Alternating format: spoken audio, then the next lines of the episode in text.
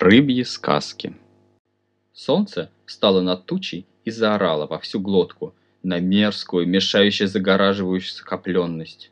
Но туча меланхолично продолжала стоять на небе, даже не шелохнулась.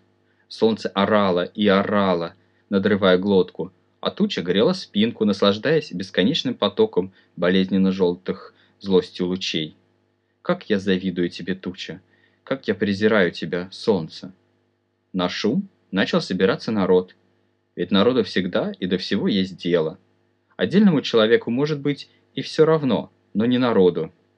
Народ никогда не считается с индивидуумом, только с пастухом. Народ тоже начал ругать тучу, захапавшую все тепло и почти весь свет. Людям было холодно, людям было темновато, и всем было громковато от солнечных криков. Стоял непереносимый гвалт. Орало солнце, стучал кулаками по медному измазанному слюной тазу. Ругался народ, топая ногами, махая кулаками и плюясь.